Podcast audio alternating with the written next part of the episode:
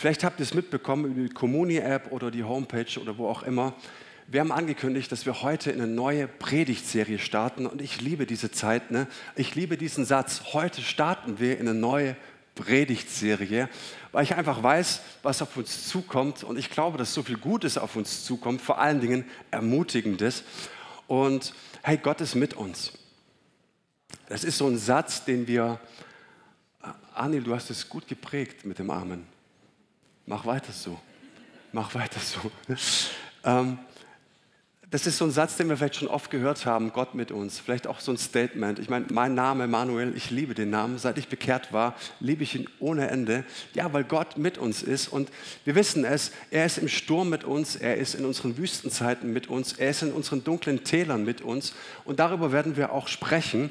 Aber vor allen Dingen, und das ist mir ein Thema, äh, das, das mir ein Herzensanliegen ist, A und B, ähm, es ist ein Thema, das für mich zu unterbelichtet ist. Weil wenn Gott mit uns ist, wenn er wirklich mit uns ist, mit Israel war die Shekinah, die Feuersäule in der Nacht, die das Volk gewärmt hat, und am Tag war es die Staubwolke, die dem Volk Schatten gegeben hat. Wenn Gott mit uns ist, dann muss er doch, ihr Lieben, erfahrbar sein, oder nicht? Es muss sich doch irgendwie ausdrücken in unserem Leben. Ne? Und ich möchte heute darüber sprechen, dass es Gott nicht darum geht, dass wir immer wieder in kurzen kleinen Intermezzos so ein Schnäppchen von ihm erhaschen können, sondern dass er sich wünscht, dass wir in seiner Gegenwart leben. Ich rede mit euch heute über dieses beständige Sein in seiner Gegenwart. Immanuel, Gott mit uns. Und wenn wir ins Neue Testament in die Evangelien schauen, dann sehen wir, da war Josef, das war der Verlobte von Maria. Und Maria kam von Elisabeth nach Hause, schwanger, und die waren erst verlobt. Und da war natürlich Theater im Dorf. Die war schwanger. Das geht doch normalerweise gar nicht. Und glücklicherweise begegnete der Engel im Traum dem Josef und sagte ihm, hey, deine Frau ist schwanger und das sind Pläne, die übersteigen alle deine Gedanken. Das übersteigt so ein bisschen die Kategorie. Ich will dir einfach nur sagen, alles ist in Ordnung. Du bist voll in Gottes Plan und weißt du, wie er heißen soll? Er wird heißen Immanuel. Gott hat einen Namen und er steht zu seinem Namen. Er ist mit uns. Und Menschen, jeder Mensch, der ihm begegnete, lebt, erlebte es. Gott ist wirklich mit uns. Und am Ende wurde er gekreuzigt und ist auferstanden, begegnete seinen Jüngern, sagte ihnen zum Schluss noch, ihr sollt rausgehen in alle Welt und die Welt zu meinen Jüngern machen. Und sein Versprechen war, ich werde bei euch sein bis ans Ende der Welt. Weißt du das? Bevor die Welt nicht untergeht, wird Gott seine Gegenwart nicht über seinem Leben abziehen wollen. Hey, was für ein starker Gedanke. Gott ist mit uns. Und wie, wie, fing, wie, wie fing, fing dann an? Ich meine, so, Gott hat viele Namen. Und ich will euch mal ganz massiv ermutigen mit folgendem Gedanken, weil wir sehen im zweiten Buch Mose die erste große Gottesbegegnung mit einem Menschen. Das war Mose. Und Mose begegnete Gott im Dornenbusch, der brennende Dornenbusch, der sprach auf einmal zu Mose. Das war die erste große Gottesbegegnung mit einem Menschen und es ist gleichzeitig auch der, der längste Dialog, den wir in der Bibel finden. Ganze vier Kapitel spricht Gott mit Mose. Und Mose wird beauftragt mit was? Er soll zum Pharao nach Ägypten gehen und sagen, hey Pharao, die Zeit ist reif, lass mein Volk ziehen. Er wird beauftragt, das Volk aus der Gefangenschaft rauszuführen in die Wüste, ins verheißene Land. Und Mose dachte sich, wow, cool, Gott will mich gebrauchen. Ja? Und dann will er so losmarschieren und denkt sich, ah, äh, Gott, äh, was soll ich denn dem Pharao sagen, wer du bist? Wer schickt mich denn? Und dann sagt Gott ihm, du sollst ihm einfach sagen, ich bin, der ich bin. Ja, cool.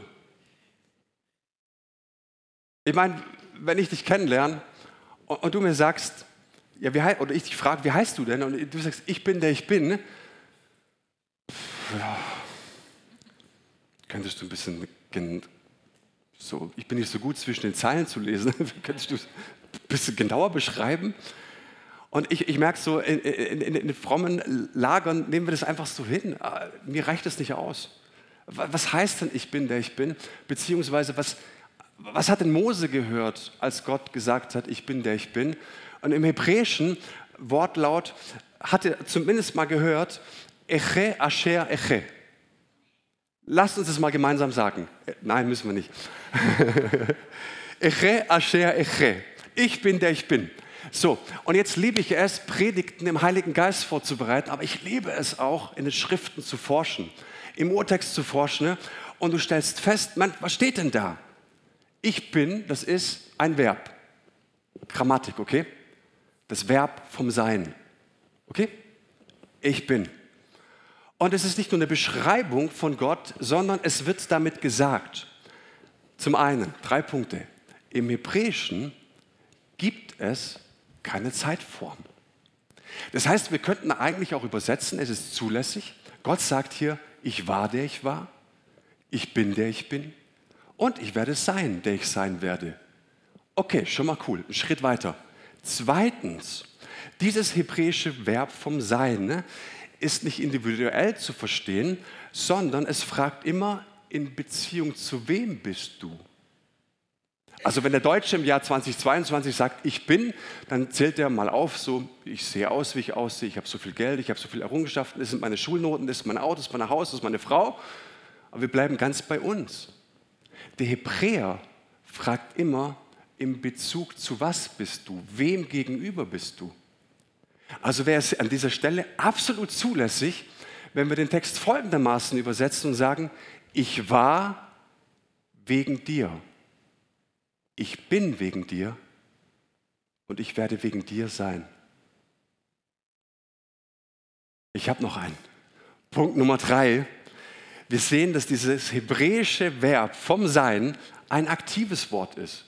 Sorry, ich lange euch ein bisschen mit Grammatik, aber es ist so spannend, weil es gibt äh, ähm, äh, aktive Verben, es gibt passive, es gibt sie im Medium, aber das ist ein aktives Wort.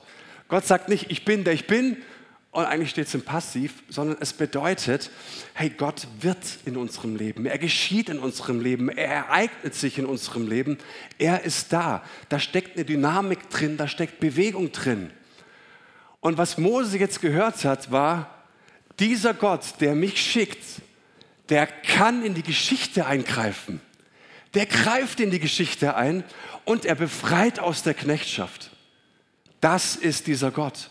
Er ereignet sich, er bewegt sich, er geschieht in meinem und in deinem Leben.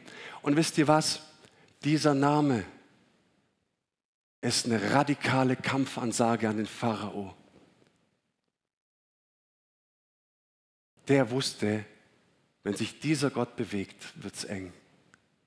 Und dieser Name, Yahweh, ist eine Kampfansage an jede Knechtschaft, an jede Gebundenheit an jede Angst, an jede Sorge, an jedes Problem in meinem und in deinem Leben.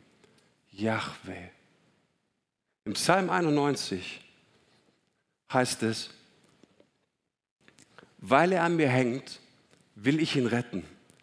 Ich will ihn schützen, weil er meinen Namen kennt.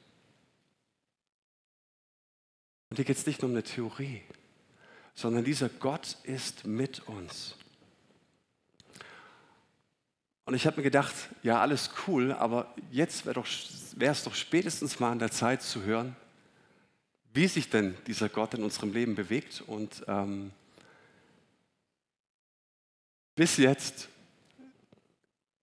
wie drücke ich das liebevoll aus und ganz entspannt und trotzdem mit einer gewissen Dringlichkeit bis jetzt, wir hatten ja darum gebeten, dass Leute ihre Zeugnisse einreichen und so weiter, hat sich eine Person gemeldet. Und ich bin so sehr davon überzeugt, dass spätestens in der kommenden Woche ganz viele Menschen sagen werden, ich bin auch bereit, was zu sagen. Warum? Ähm, ich weiß, ich höre das öfter, ah, ich, ich, bin nicht so der, der da vorne steht.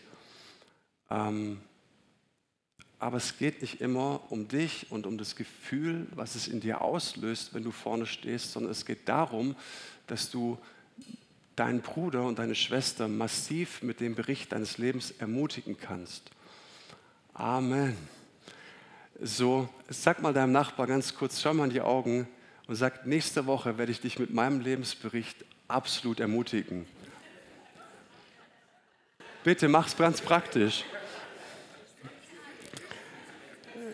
Ich werde dir eine Geschichte erzählen. Du wirst aus den Latschen kippen, was dieser Gott wirklich alles kann. Katrin, bist du größte? Ah, du hast eins. Ja, die Techniker, die, größten, die bringen gleich eins mit vorne. Hey, erzähl doch, wie hast du Gott erlebt? Ähm, genau. Ja. Ähm, ich hatte das Privileg, während dem Studium schon Geld zu verdienen. Ähm, das hat meistens ganz gut gereicht. Das war jetzt nicht üppig, aber man kam über die Runden. Allerdings musste ich mich schon äh, privat versichern und wenn dann halt so ein Arztbesuch anstand, äh, war das Geld eher knapp am Monatsende. So ging es mir auch einmal, da war dann Mitte des Monats war ähm, das Konto leer. Ich hatte im Geldbeutel noch, ich weiß nicht mehr wie viel das war, 20 Euro, ein paar zerquetschte und war dann im Gottesdienst ähm, und hatte den Eindruck oder die Frage, vertraust du mir, als es ums Investment ging? Und ich habe die Frage ganz klar mit Ja beantwortet und dann kam als nächstes, gut, dann darfst du heute dein Geldbeutel einmal ausleeren. ähm, habe ich einmal schwer geschluckt, habe das dann aber gemacht und wusste nicht, wie ich den Rest vom Monat noch ähm, meistern soll. Der Kühlschrank war leer, der Tank vom Auto war auch nicht allzu voll. Ähm, habe gesagt, gut, Du hast gesagt, ich soll es tun, also bist du jetzt dran. Und dann kam nach dem Gottesdienst jemand her, ja, wir gehen noch essen, ich lade dich ein, du hast mich auch schon mal eingeladen. Okay. Ähm, als ich dann wieder an der Hochschule war, ja, ich schulde noch Tankgeld und es hat sich irgendwie voll ergeben, bin wieder zum Essen eingeladen worden. Ich hatte am Monatsende eigentlich mehr, wie ich zu dem Zeitpunkt, als ich das Geld gegeben habe, noch hatte. Und das war so das erste Erlebnis, was meine Finanzen betroffen hat. Und das hat mich echt nachhaltig geprägt ähm, und möchte euch ermutigen, einfach ja, gehorsam zu sein, auf solche Impulse zu hören. Genau.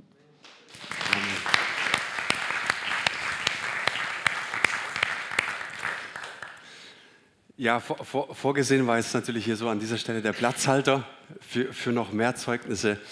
Ich dachte mir, weil mir dazu zu diesem Thema in Gottes Gegenwart bleiben noch so viel eingefallen ist, dann erzähle ich halt einfach noch ein bisschen. Ist ja auch nicht so schlimm, oder? Ähm, hey, Gott ist mit uns und er bewegt sich und er ereignet sich und er ist ein Fels in deinem Leben. Ich kam auf die Geschichte und das ist mir echt so ein Kennst du, es gibt so verschiedene Bibelstellen, die beeinflussen dein Leben, die fallen dir ins Herz. Es gibt so Momente, vielleicht hast du es schon ein paar Mal gelesen, ne? aber auf einmal sind sie deine und es ist so förmlich wie du adoptierst sie einfach, weil sie dir so massiv ins Leben sprechen. Im Johannesevangelium sehen wir die Geschichte, wie Jesus 5000 Mann speist, mindestens. Es gibt ja Experten, die sagen, das waren nur Männer, die Frauen und Kinder waren da gar nicht mit eingerechnet. Und auf jeden Fall war die Ausgangslage zwei Fische und fünf Brote und auf einmal wurden ganz viele tausend Menschen satt. Was für ein Erlebnis. Und die Menschen erlebten das und Jesus hatte auf einmal tausende von Nachfolgern, tausend begeisterte Menschen, die ihm nachgingen. Warum sind sie nachgegangen? Weil ich glaube, dass das, was sie dort erlebt hatten, ne, das hat etwas in ihnen wachgerufen. Nämlich, dass sie auf einmal spürten, hey, da ist etwas in meinem Leben, da gibt es noch Mangel, da gibt es vielleicht so ein paar Punkte, die gelöst werden müssten. Ne? Da ist vielleicht ein bisschen Bitterkeit, Unvergebenheit, da ist Versorgungsengpass, da sind vielleicht so ein paar Dinge, von denen ich mir wünschte, dass, dass endlich der Knoten platzt. Und logischerweise kommen sie jetzt auf Jesus zu und sagen ganz ehrlich, was sollen wir tun, dass wir Gottes Werke wirken? Das ist ja eigentlich mal eine folgerichtige Frage, oder? was sollen wir tun, ne, damit wir Gottes Werke wirken? Welche Knöpfe können wir drücken? Jesus, welche Hebel müssen wir bedienen? Wo müssen wir ziehen, ne? dass wir die Werke Gottes für uns, vielleicht auch für andere. Ich habe einen Freund, der hat ein Problem. dass wir die Werke wirken. Und die Antwort haut mich einfach aus den Latschen. Er antwortete und sprach ihnen, das ist Gottes Werk, dass ihr an den glaubt, den er gesandt hat.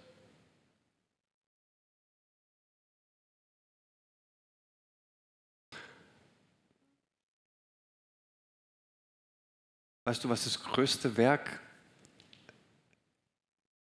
ist, das Gott für dich getan hat? Dass er dir Gott Immanuel in dein Leben geschickt hat. Ah ja, ja, Jesus, ja, ja, das ist cool, aber ey, wie werde ich jetzt meine Probleme los? Die Knoten, wie kriege ich die jetzt gelöst? Und wenn du Bock hast, kannst du heute Morgen im, im Glauben wachsen. Wenn du eins erfasst, dass Jesus in allererster Linie nicht dein Problemlöser ist, sondern dass du berufen bist, in seine Gegenwart zu kommen und du sagst, Jesus, dein Name reicht aus. Deine Gegenwart reicht vollkommen aus. Jesus, ich habe massive Probleme, ich habe Herausforderungen, das sind Ängste, ich weiß nicht, wie ich die Rechnung bezahlen muss. Du musst jetzt irgendwas tun.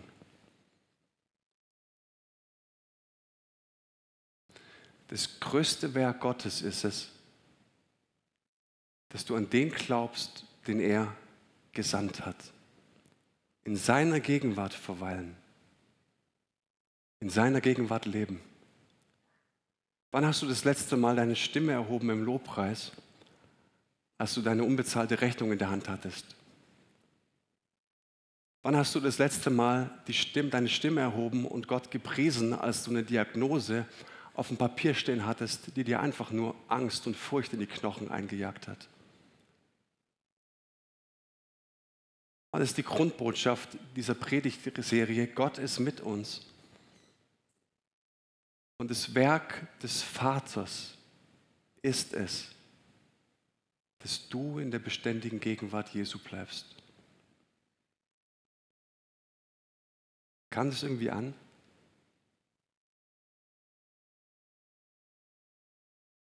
Danke.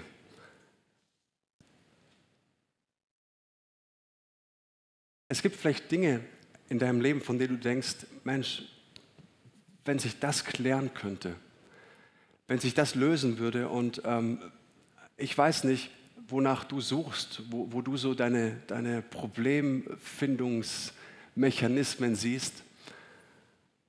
Aber ich bin davon überzeugt, und das ist mir ein ganz, ganz wichtiger Punkt, dass wir uns immer wieder ins Gedächtnis rufen dürfen, dass es einige Dinge in unserem Leben gibt. Und ich habe so die leise Ahnung, dass es sehr viele Dinge sind und mehr als wir eigentlich glauben, dass manche Dinge sich nur in der beständigen Gegenwart Gottes lösen und verändern. Es gibt einen Ort in diesem Universum und in der Zeitgeschichte, nur einen Ort, wo dein Herz zur Ruhe kommt wo dein Unfriede sich löst, wo sich deine Ängste entspannen, ist die Gegenwart Gottes.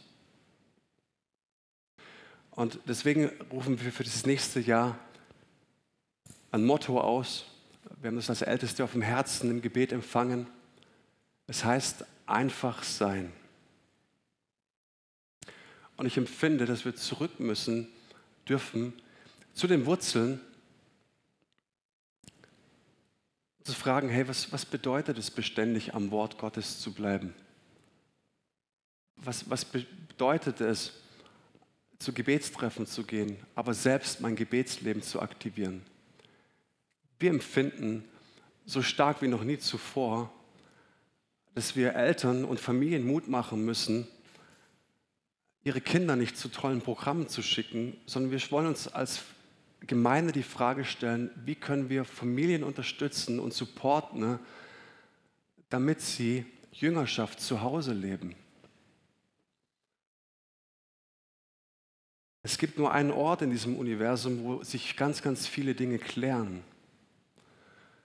Das ist das Verweilen in der Gegenwart Gottes.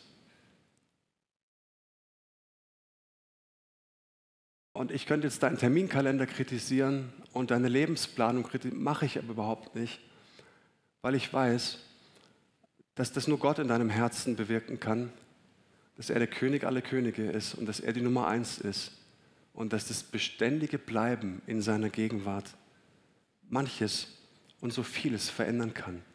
Und wenn nichts verändert wird, hast du trotzdem die kostbarste Zeit des Tages, weil du Gott begegnet bist. Und dem Apostel Paulus war es so unendlich wichtig. Der hat da irgendwas verstanden und gesagt, weißt du, Gott hat alles dafür getan. Es ist eben nicht nur so ein Herzenswunsch, sondern er hat Schutzwelle um dich gebaut. Er, er hat alles gegeben. Er hat den, den Himmel leerlaufen lassen für dich, dass du in dieser beständigen Gegenwart bleibst. Und er war davon überzeugt, dass weder Tod noch Leben, weder Engel noch unsichtbare Mächte, weder Gegenwärtiges noch Zukünftiges, noch gottfeindliche Kräfte, weder Hohes noch Tiefes, noch sonst irgendetwas in der ganzen Schöpfung uns je von der Liebe Gottes trennen kann, die uns geschenkt ist in Christus Jesus. Da gibt es diesen Ort und die Liebe ist uns nicht nachgeworfen, aber es gibt diesen Ort, in dem du dich festmachst, in dem du dich positionierst und erlebst, du bist unantastbar. Warum sind wir ständig antastbar? Weil wir zu selten schmecken, welche, welche Kraft in der Gegenwart Gottes ist. Lasst uns doch die Verheißungen der Bibel ernst nehmen, dass weder Tod noch Teufel noch Finsternismächte noch Engel oder sonst irgendwas uns wegreißen kann aus der Liebe Gottes.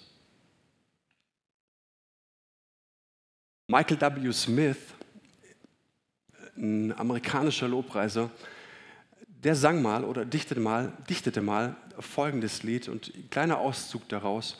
Er sagte, dies ist mein täglich Brot, dass ich verstehe, was du mir sagst. Nach dir verzehre ich mich denn ich bin nichts ohne dich. Das, was mich atmen lässt, ist deine Nähe, die in mir lebt. Nach dir verzehre ich mich, denn ich bin nichts ohne dich. Und wenn du die Gegenwart Gottes aus meinem Leben abziehst, zieh Christus aus meinem Leben ab und du wirst einem Typ gegenüberstehen, der ungenießbar ist. Ist auch so manchmal schwierig mit mir. Amen, Amen. Jetzt denk mal, das Ganze ohne Jesus. Hey, du bist Träger seiner Gegenwart. Und ich bin vollkommen mit Thomas, dass er sagt, da wo du hingehst, da geht Gott hin. Aber wie, wie, wie viel cooler wäre es, wenn du es auch checkst und realisierst in dieser beständigen Gegenwart zu bleiben. Und ich komme zum Ende dieser, Se äh, nicht dieser Serie, sondern dieser Predigt. Im Psalm 91 sagt der Psalmist uns etwas über diese Positionierung.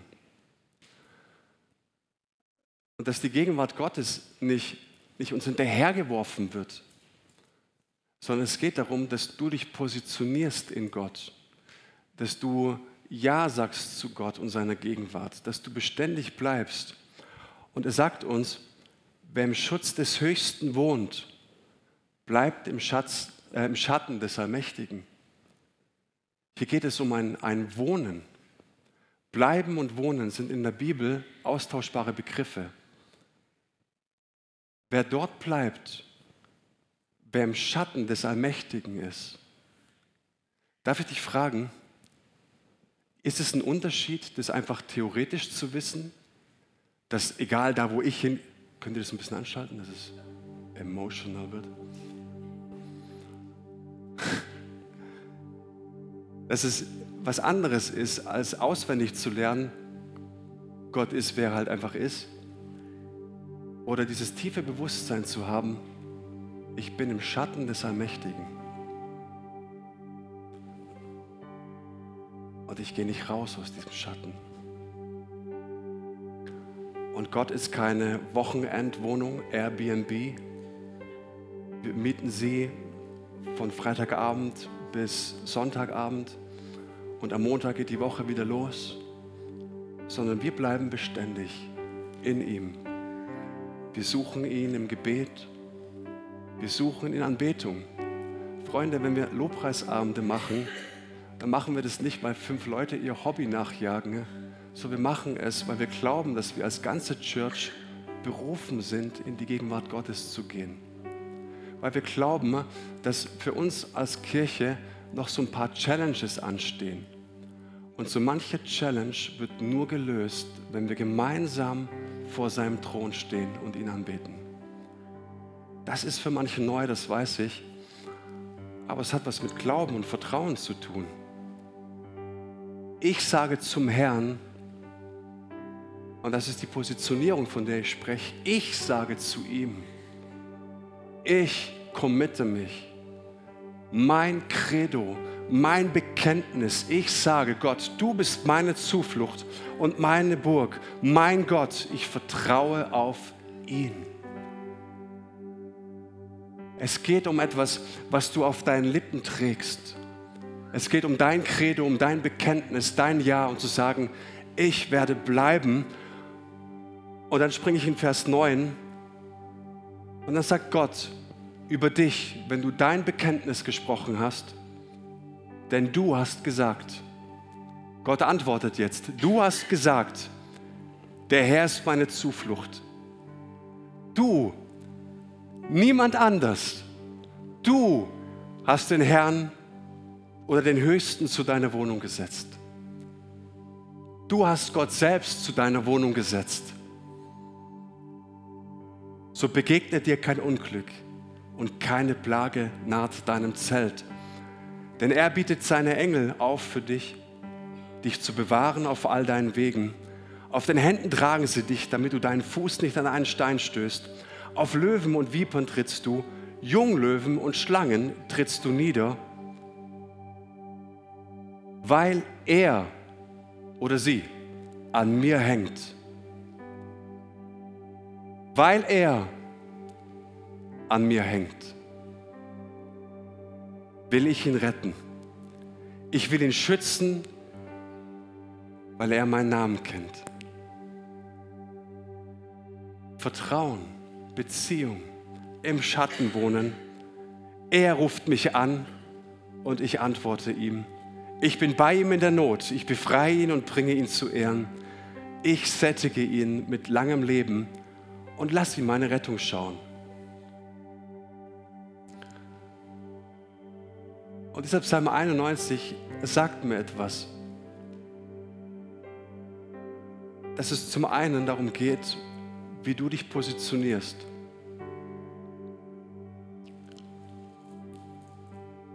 Und Gott zu deiner Wohnung setzt. Und dass er das tut, was kein Mensch tun kann. Weißt du das? Es gibt Dinge in deinem Leben, die kann nur Gott lösen. Mein Herzenswunsch ist es, dass wir gemeinsam auf diese Entdeckungsreise gehen, dass, wo du vielleicht schon seit Jahren Handicaps mit dir herumträgst, dass du in 2023 und vielleicht sogar heute Morgen schon merkst, in seiner Gegenwart passieren Dinge, die kein Mensch für dich lösen kann. Jesus, und wir vertrauen dir. Und wir glauben an deinen Namen. Dass du nicht der Gott bist, der uns irgendwelche Knöpfe zeigt, die wir drücken müssen. Dass du nicht der bist, den wir irgendwo hin manipulieren müssen. Und dass du der bist, der uns einlädt, in seine Gegenwart zu kommen. Lass uns das praktisch tun. Lass uns ganz praktisch werden, jetzt aufzustehen und sagen, Gott, hier bin ich. Und du siehst mein Herz und du kennst mich. Und vielleicht siehst du meine Schuld und du siehst meine Scham und du, du siehst die Dinge, die ich schon lange begraben habe in meinem Leben. Aber ich komme jetzt genauso, wie ich bin. In deine Gegenwart.